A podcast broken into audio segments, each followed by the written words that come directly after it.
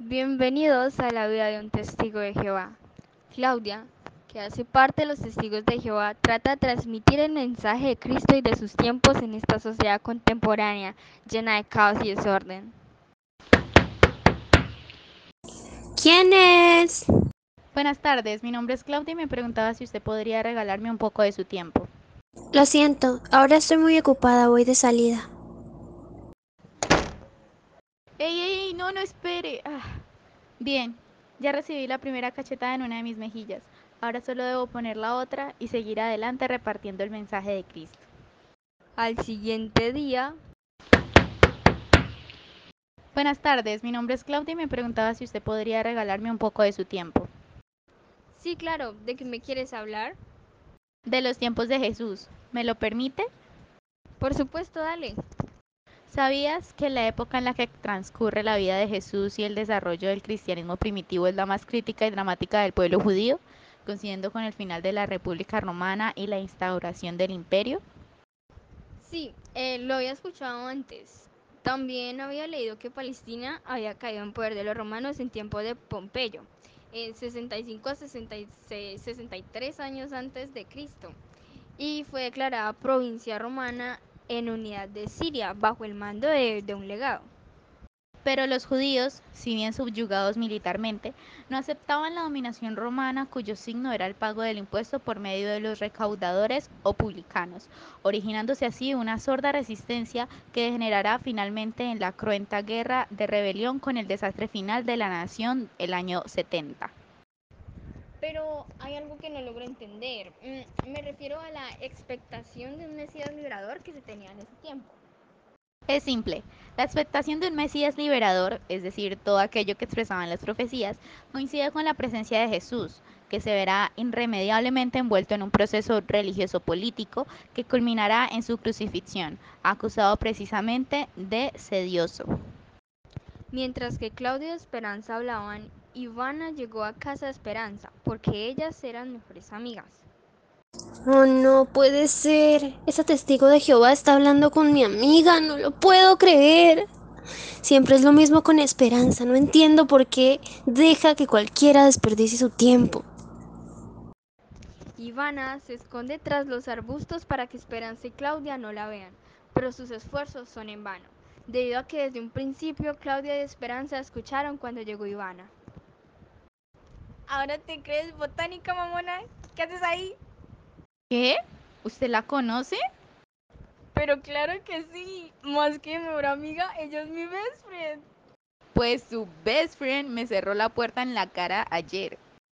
¿Cómo? No me digas. Ivana, perdónate por favor. Está bien, está bien. Lo siento. No era mi intención.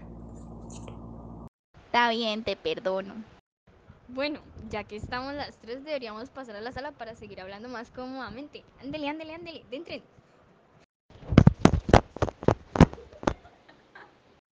¿Quieren un tintico? Ah, bueno, gracias. Sí, por favor, a mí también un tintico. Está bien, ya los traigo.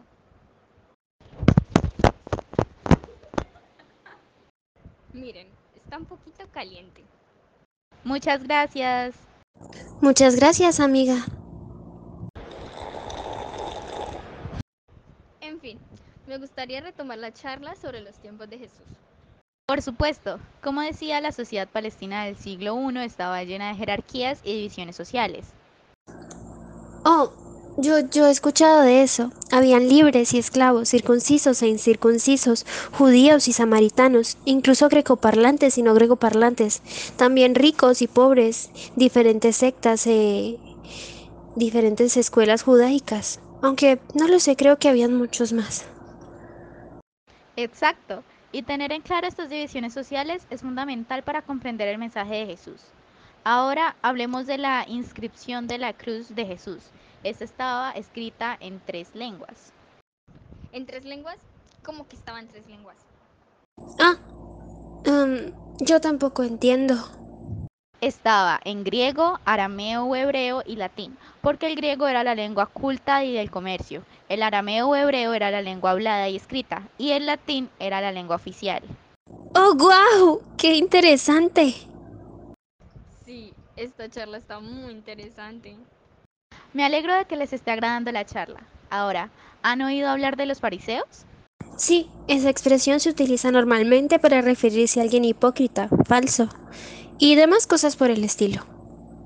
Exacto, pero más allá de ser una expresión que usamos a menudo, se trata de un movimiento político y religioso perteneciente al judaísmo que surgió entre los años 587 y 536 a.C.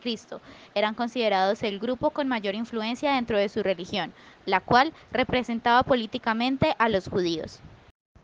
Yo he escuchado a los fariseos, que eran judíos intelectuales y con gran influencia política y social, que ellos creían en la inmortalidad del alma, la vida luego de la muerte y la resurrección de los espíritus, los espíritus buenos en cuerpos eternos. Sin embargo, consideraban que su pensamiento era superior al de los demás. ¿Sí? Exacto. A pesar de que obedecían la tradición acerca de los ritos de adoración, obligaciones religiosas y demás, los fariseos tendían a creerse superiores, y por eso a partir de la Biblia fueron conocidos como hombres de falsa moral. Oh, me alegro de que haya estado presente en la charla. Realmente fue muy interesante. Y me alegro mucho de que hayamos reflexionado sobre los fariseos. A fin de cuentas, no debemos hacer las cosas para que los demás los vean y nos feliciten por ello, ¿no? Claro, Ivana, tienes toda la razón. Me alegro de que me hayan escuchado. Creo que estaría bien volver a reunirnos para charlar. Es cierto, fue una charla muy agradable. Um, sí, bueno, nos vemos luego.